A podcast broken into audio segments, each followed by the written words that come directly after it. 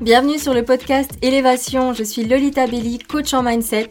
Je te guide vers une vie plus alignée et plus heureuse en t'aidant à élever ta conscience et à développer un état d'esprit plus positif.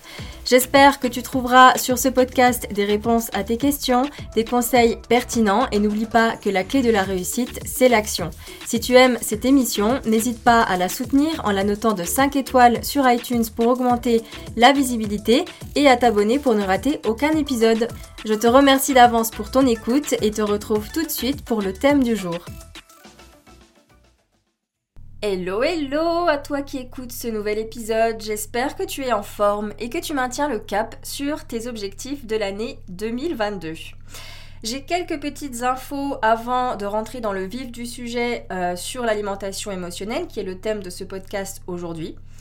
La première info, c'est que si tu ne le sais pas encore, chaque lundi, j'envoie une newsletter dans ta boîte mail pour te donner une dose de motivation et des conseils, parfois des défis, des exercices, ça dépend des semaines, mais en tout cas de la positivité et du mindset.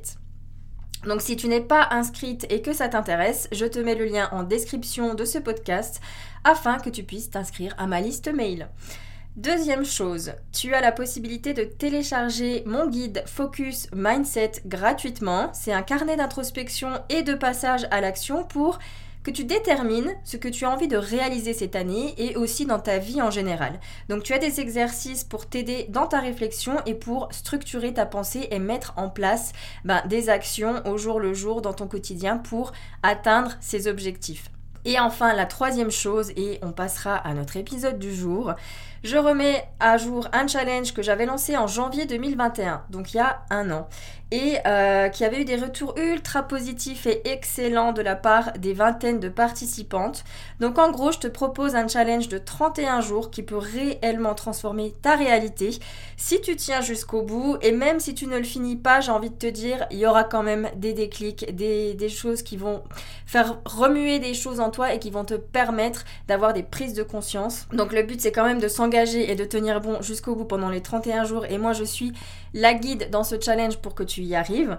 C'est intense mais c'est puissant. Donc si tu as envie de relever ce défi d'auto-coaching sur 31 jours, raison de plus pour t'inscrire à ma liste mail et ne rater aucune info qui va arriver dans les jours, les semaines et euh, de me suivre aussi sur Instagram sur mon nouveau compte Belly Coaching, B-E-2-L-I Coaching, tout attaché, euh, pour justement avoir plus d'informations sur le sujet. J'en ai terminé avec les informations du jour. On va passer au thème de ce podcast. Je mange mes émotions. J'ai envie d'aborder ce sujet parce que euh, j'ai longtemps mangé mes émotions et je suis parvenue à en guérir à force de patience et aussi grâce à des techniques et des rituels que j'ai mis en place dans ma vie. Je dis pas qu'aujourd'hui tout est parfait, ce serait vous mentir, mais en tout cas, je vois les changements sur le long terme depuis des années et je vois qu'il y a des déclics et des habitudes qui se sont mis en place, même si parfois je peux retomber dans mes travers. C'est beaucoup moins intense et euh, ça n'a plus rien à voir avec euh, la moi d'il y a euh, dix ans en arrière. Donc il faut se concentrer sur le positif. Donc avant tout, qu'est-ce que j'entends moi par manger ses émotions? En tant qu'être humain, nous ressentons tous une palette d'émotions qui est très large, des plus agréables aux plus désagréables. Quoi qu'il en soit, elles sont toutes utiles et pour moi elles agissent vraiment comme un GPS interne, euh, vraiment un GPS qui va venir refléter notre état interne lorsque l'on sait les écouter, ces émotions. Et euh, pour savoir, il faut apprendre évidemment, tout s'apprend. Ce qui se passe donc, c'est que je vais ressentir une émotion, par exemple de la tristesse il y a eu un événement extérieur ou une pensée intérieure qui est venue créer cette émotion. L'émotion en soi, elle ne dure que quelques secondes. Par contre, je peux choisir de rester dans cet état émotionnel en nourrissant des pensées qui vont maintenir, voire augmenter mon état de tristesse. Et ça, c'est un choix. J'ai d'autres options si je le veux. Je peux choisir de changer mon état émotionnel en sortant par exemple me promener, en écoutant des musiques qui me donnent la pêche, en faisant euh, une séance de sport, en écrivant, etc en cherchant ce qui me fait du bien. Mais au lieu de ça, je choisis de traverser, de vivre mon émotion en allant dans mon frigo ou dans mes placards. C'est un choix, encore une fois. Je me dis, ça va me faire du bien, je me dis que le sucre va me réconforter, même si ce n'est que temporaire. Là, mon cerveau, il va vraiment se concentrer sur le plaisir à court terme, sans se soucier de l'impact de mon choix et de mon action sur le long terme. Donc je mange tout ce qui, me passe sous la main. Je peux me goinfrer même, avoir une orgie alimentaire. Et euh, pendant longtemps, pour ma part, j'ai eu des crises vraiment à manger jusqu'à m'en faire mal au ventre, à me remplir la bouche, vraiment à me remplir la bouche sans apprécier une seule bouchée de ce que je mangeais. C'était vraiment purement psychologique, je soulageais un mal-être intérieur. Et après, bien sûr, je regrettais, je me sentais mal et ça recommençait. Et je me suis même fait vomir tellement je me dégoûtais moi-même. Je me suis dit, si je vais aux toilettes évacuer tout ça, ce moment n'aura jamais existé. Et voilà, je vomissais pour, euh, pour faire ça. Et donc, c'était pas tous les jours, mais ça m'arrivait quand j'avais euh, vraiment une grosse, grosse orgie alimentaire. C'était épisodique, mais c'était pas, voilà, c'était pas mon quotidien, mais ça n'était pas euh, moins grave pour autant. C'est important de comprendre ces troubles alimentaires du comportement. moi, je suis absolument pas experte dans le domaine. Là, je vous livre juste mon expérience personnelle et mes connaissances sur l'émotionnel. Euh, vraiment, n'hésitez pas à vous faire accompagner par un ou une spécialiste si vous avez des troubles alimentaires que vous n'arrivez pas à guérir. Je vous le conseille. Pour en revenir à mon histoire, lorsque j'étais euh, triste, contrariée, mon moyen de vivre l'émotion était de manger du sucre, du gras, en quantité déraisonnable, vraiment. Euh, je parle de pâtisserie, de tablettes de chocolat, de brioche, pot de Nutella, bonbons et tout ça en même temps. J'ai aussi euh, longtemps eu euh, une peur du manque, donc je ne pouvais pas acheter un paquet de gâteaux ou une tablette de chocolat sans la finir dès que je l'entamais. Ça aussi, je l'ai guéri. Et voilà le tableau, il y a des émotions désagréables. Mon véhicule, mon moyen de les vivre, c'est de les soulager par la nourriture. Donc je ne la vis pas vraiment, cette émotion, en tout cas je ne l'accueille pas. je la fais taire plutôt en choisissant la nourriture. Et j'ai appris avec le temps à être à l'écoute de mes émotions. être et ne pas faire, ne pas réagir, ne pas être en réaction dès qu'une émotion désagréable m'envahit. J'ai observé la boucle dans laquelle j'étais, je me disais c'est quand même bizarre, ce besoin de manger dès que je me retrouve seule ou que je suis agacée, etc. Donc j'ai déjà observé sans chercher à stopper mon habitude. Donc qu'est-ce que j'observais? Ben, tout simplement les stimuli, les déclencheurs euh, externes et internes qui vont venir euh, euh, qui vont venir euh, me faire agir ainsi, euh, en résulter d'un comportement qui va m'amener à, me goinfrer.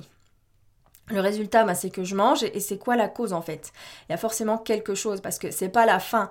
Je ne ressens pas physiquement la faim, donc je ne mange pas pour combler ma faim, ce qui devrait être le cas. Donc c'est quoi? Moi j'ai identifié que ça arrivait souvent quand j'étais en couple et que je rentrais chez moi parce que je ne vivais pas avec la personne. Je me retrouvais seule j'avais des frustrations parce que euh, bah, la relation dans laquelle j'étais ne m'apportait pas ce dont j'avais besoin. Du coup, j'étais en colère contre moi-même de rester dans cette situation et je mangeais pour combler le vide affectif que je ressentais.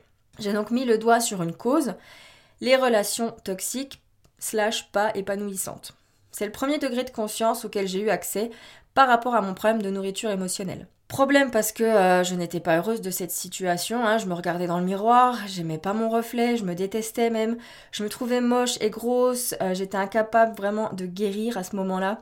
Euh, j'en étais au point de m'empêcher de voir des gens parce que je me sentais mal dans, dans ma peau, j'avais pas envie voilà, de voir du monde. Alors je m'interdisais d'aller dans des soirées, je préférais rester toute seule chez moi à manger, c'était vraiment un cercle vicieux. Donc euh, j'ai après j'ai eu aussi l'inverse, j'ai eu des cycles où je me privais, je perdais du poids, mais euh, je ne j'étais pas en train de résoudre le cœur du problème parce que ce qui se passe c'est qu'une fois euh, que l'on met en lumière, en conscience justement grâce à l'observation de nos comportements, ce qui va déclencher ce schéma toxique pour soi, on ne peut plus l'ignorer, on le sait. Et quand on sait, on ne peut plus ne pas savoir. Donc qu'est-ce que je fais de cette information? Comment je peux commencer à agir pour ne plus tomber dans ce piège de manger mes émotions? Une fois identifié, moi j'ai mis en place des stratégies pour contrer la réaction naturelle de mon cerveau, c'est-à-dire manger jusqu'à plus faim, je savais que je rentrais, que j'aurais envie de m'envoyer tout ce qui me passe sous la main, donc je fais quoi? Déjà, j'ai arrêté d'avoir dans mes placards des aliments malsains, transformés, trop sucrés. J'avais du chocolat noir, euh, j'adore ça, je suis incapable de m'en envoyer une tablette entière, ça m'écœure, donc deux carrés maximum, ça me suffit. Je faisais en sorte d'avoir des encas maison et sains au congélateur ou dans mes placards, comme ça je culpabilise moins déjà et je prends plus de plaisir. Donc c'est des alternatives, je vais toujours avoir le réflexe de manger, mais là euh, j'oriente vers une alimentation plus saine pour moi, même si ça reste quand même pas un comportement euh, sain pour moi. Chaque chose en son temps. Euh, j'ai essayé euh, aussi, bah, j'ai commencé à me mettre à la méditation. J'ai pas fait qu'essayer, c'est toujours quelque chose dans ma vie qui est non négociable. Euh, je méditais en rentrant pour canaliser mon esprit déjà, parce que dès que je rentre, je me retrouve seule dans mon appart et j'ai tout un tas de pensées qui viennent envahir, me parasiter. Et du coup, je la méditation, c'était mon moyen de, de calmer tout ça.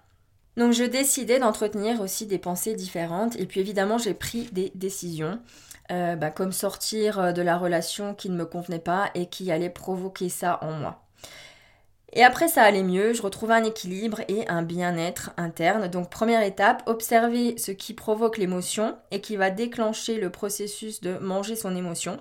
C'est important vraiment et c'est primordial d'amener ça à votre conscience. Observez vos relations, les personnes que vous côtoyez, votre travail, vos habitudes. Décortiquez vraiment votre environnement à tous les niveaux et voyez euh, ce que ça vient provoquer chez vous. Est-ce que vous avez des comportements malsains, inadaptés, toxiques pour vous? Suite à peut-être un de ces éléments dans votre environnement qui vous a titillé, qui est venu euh, voilà, déclencher ça.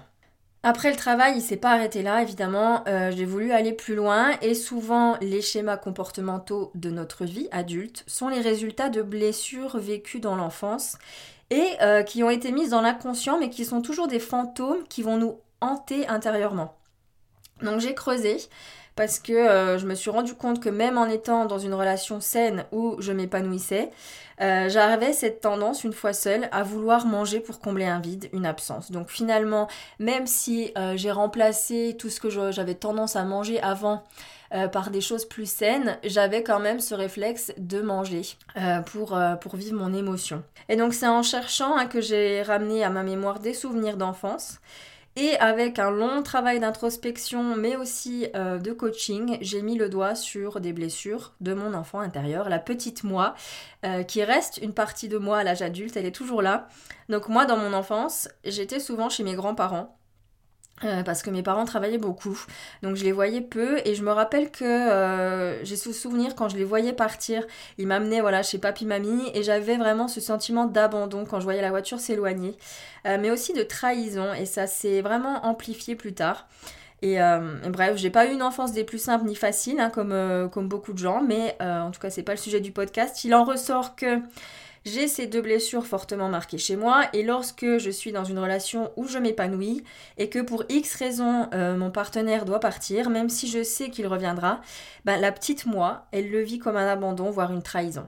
Résultat, je ressens des émotions de tristesse et je mange pour oublier, pour soulager. Donc euh, j'ai fait un travail pour guérir aussi ces blessures. Et puis j'ai aussi mis le doigt sur euh, ce manque, cette peur de manquer. Déjà, euh, ma grand-mère faisait toujours à manger en quantité astronomique et il y avait toujours, elle mangeait très vite. Moi, quand j'étais petite, je la, je la regardais beaucoup. Hein. C'était euh, une inspiration, ma grand-mère. Je passais énormément de temps avec elle, donc du coup, euh, j'avais toujours cette peur de manquer et aussi parce que à un moment de, ma vie, dans mon enfance, je me suis retrouvée à vivre seule avec ma mère et on était toujours dans le rouge financièrement. On avait, j'ai toujours eu à manger, mais c'était souvent le frigo vide. Elle arrivait toujours à faire des choses, mais quand même, il y avait un manque au niveau de l'abondance de la nourriture, etc. Et euh, je pense que ça m'a percuté plus tard en étant adulte euh, dans mes comportements. J'ai toujours eu peur du manque, donc dès que j'achète un paquet de gâteaux et qu'il est dans le placard, je, je peux pas l'entamer et ne pas le finir. Maintenant c'est fini, j'en suis loin de tout ça. J'arrive à acheter un paquet de gâteaux, à en manger deux et à le laisser dans le placard et à me raisonner, mais ça a été aussi un travail à faire là-dessus et bien sûr les réponses je les ai trouvées dans mon enfance. Donc vraiment aller explorer euh, la, petite vous qui est toujours une partie de vous adulte et qui a euh, ses blessures, qui a euh, ses souvenirs qui vont impacter vos comportements dans votre vie d'adulte. Donc la première chose, on l'a dit, c'est observer vos comportements, ce qui va venir déclencher ces comportements. Et la deuxième chose que je vous conseille et qui a marché pour moi, c'est d'aller chercher dans votre enfance, dans vos souvenirs, ce qui peut expliquer vos comportements aujourd'hui. La troisième chose qui a été aussi un grand déclic dans, euh, dans, ce, dans ce, parcours pour aller vers euh, un équilibre au niveau de ma santé et arrêter justement d'ingurgiter des quantités astronomiques de nourriture euh, juste pour soulager des émotions, ça a été de prendre conscience de la magie de mon cycle féminin. Je m'explique. Celles qui me suivent depuis un moment déjà, j'ai déjà beaucoup parlé du cycle féminin. J'ai même une formation, une mini-programme sur le sujet parce que c'est vraiment pour moi, pour les femmes, quelque chose d'incroyable. J'ai eu, j'ai lu un livre il y a plusieurs années de ça, je me rappelle, c'était... Euh, Georgia Orakova, qui était Georgia Secret sur YouTube, qui avait dans une story partagé ce livre qu'elle lisait, qui s'appelait La femme optimale. Et ça m'avait tout de suite intriguée. Donc j'avais commandé ce livre.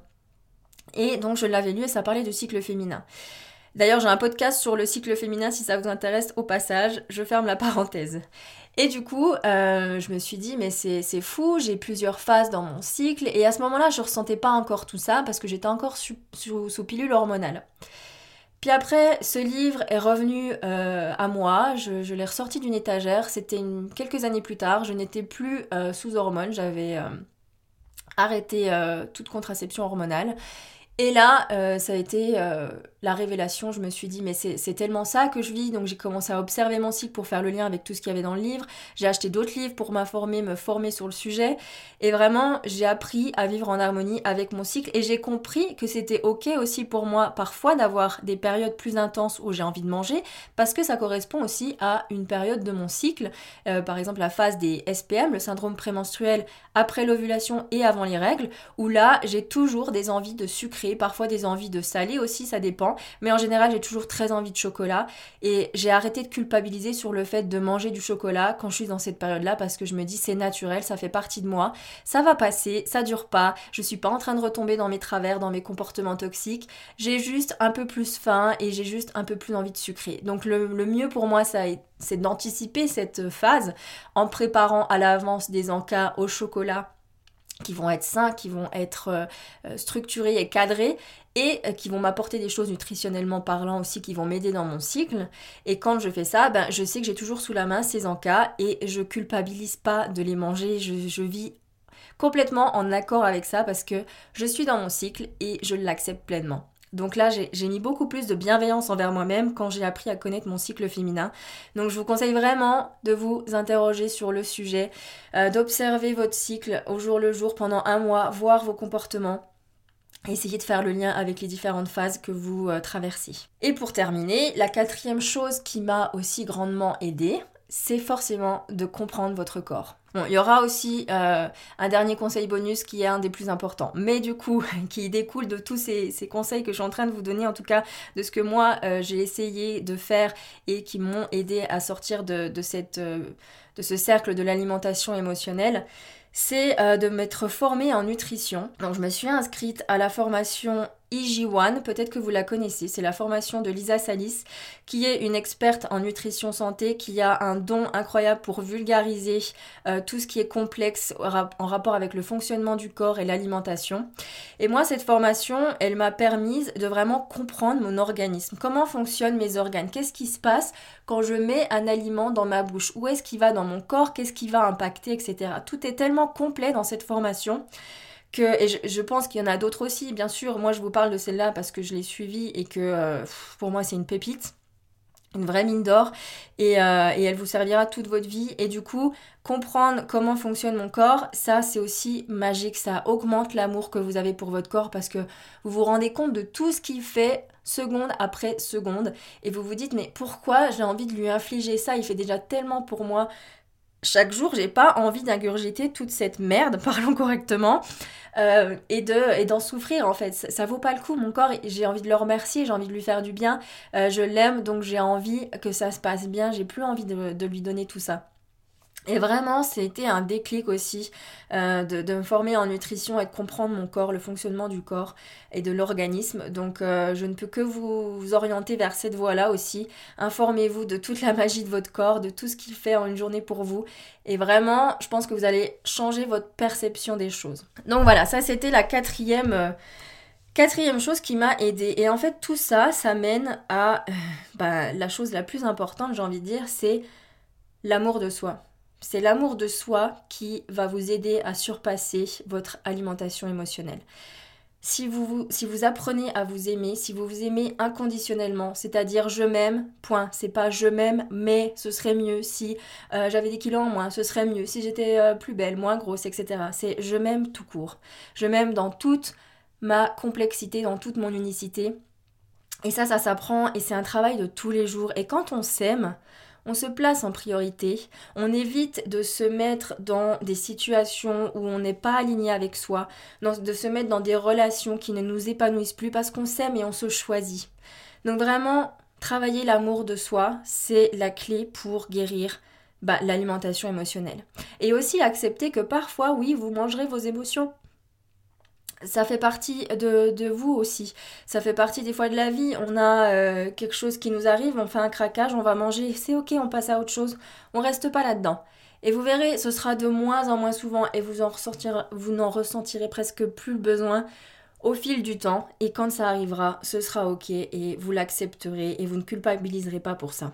Donc vraiment, aimez-vous. Donc pour résumer, parce que je vous ai donné pas mal d'informations depuis le début du podcast, euh, je mange mes émotions, ça veut dire que quand j'ai une émotion qui m'arrive parce qu'il y a eu un événement extérieur ou des pensées intérieures qui ont fait que je me suis ruée vers la nourriture, pour combler euh, une tristesse, une colère, une frustration, une frustration pardon, etc. Eh bien, la première chose à faire, c'est d'observer. Observer, c'est quoi qui a déclenché ce comportement chez moi. Première étape. Deuxième étape, une fois qu'on a mis de la conscience sur euh, pourquoi je me rue vers le frigo et les placards, c'est euh, vraiment d'aller fouiller dans les tréfonds de ces mémoires, euh, dans la vie de la petite vous qui est à l'intérieur de vous, votre enfant intérieur, et de remettre à la conscience des souvenirs qui sont dans l'inconscient.